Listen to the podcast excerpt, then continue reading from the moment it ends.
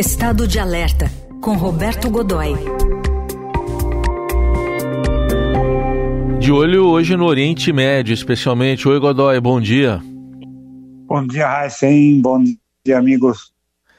Bom, Godoy, aqui a gente queria repercutir com você uma operação israelense que ocorreu num hospital da Cisjordânia, é, que foi divulgada nessa semana. As imagens mostram ali a invasão do hospital por agentes com disfarces até de médicos e ali foram mortos três é. integrantes do Hamas, né? Como é que foi essa operação?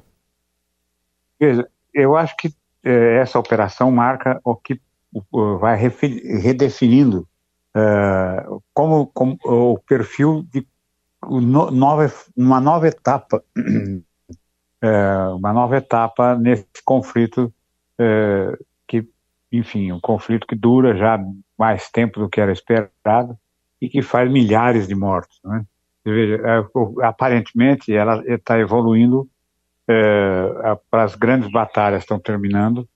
Na verdade, nunca houve uma grande batalha, mas enfim, o um movimento de muita tropa, muito equipamento está evoluindo na direção de ações pontuais e que são é, neutralizantes ações incapacitantes do, do, do, ações incapacitantes capazes de criar dano uh, no comando, dano nas operações, enfim, uh, dano na infraestrutura. É por aí que a coisa está caminhando e essa operação deixa isso muito claro. Primeiro vamos pensar em como Israel age nessas situações. Israel, a força israelense de maneira geral, a gente pode considerar ali como que se ela tem uh, oficiais particularmente, tem aquela coisa do da, da, da, da treinamento formal, combate, de, planejamento, essa coisa toda, deve ter uma disciplina chamada uh, disfarce. Mestre, eles são mestres do disfarce, sem dúvida alguma. E desde sempre. Se a gente lembrar aí no passado relativamente recente, é, nós, por exemplo, a nossa geração lembra bem, Heisen, por exemplo, a minha geração mais ainda do que a sua, mas é, lembra bem do seguinte, daquela operação da operação com na África, não é? é em Uganda, Sim. em que foram tomados reféns eh, civis ou passageiros do avião, né? foram tomados reféns eh, feitos por aquele folclórico sanguinolento eh, ditador de Uganda, o Idi Amin Dada, né? e é, com apoio, muito apoio, é, enfim, das forças de é, das, das forças de resistência, das forças anti-Israel, e o que aconteceu é que o disfarce começou, eles foram num resgate extraordinário, né? Uma operação de resgate extraordinária, que começou com disfarce no voo. Eles mandaram um, um avião cargueiro, né? um Hércules C-130, que é um avião grande, um gigante. Mandaram um C-130, o Israel mandou um C-130, protegido por caças, é, para ir lá resgatar. A operação foi um sucesso, teve uma baixa, curiosamente, é, um irmão do atual primeiro-ministro Netanyahu. Né? É, ele, enfim, é, essa tropa se disfarçou desde o início. Dizer, os caças passaram por, por, uma força egípcia que, por sua vez, é, como, se fosse, como se fossem da Força Aérea Egípcia, passaram, entraram, sobrevoaram o espaço aéreo de vários países como tal, é, é, enfim, enfim, deu tudo certo. E quando desceram, ainda desceram com, como se fosse uma foto, um, um, ali uma coisa meio confusa, o que é, que é esse avião? Enfim, a gente sabe dessa história toda e o, do, do sucesso que foi. Desde então, dezenas de vezes Israel eh, se fez passar a força israelense, grupos israelenses agiram se fazendo passar por outros.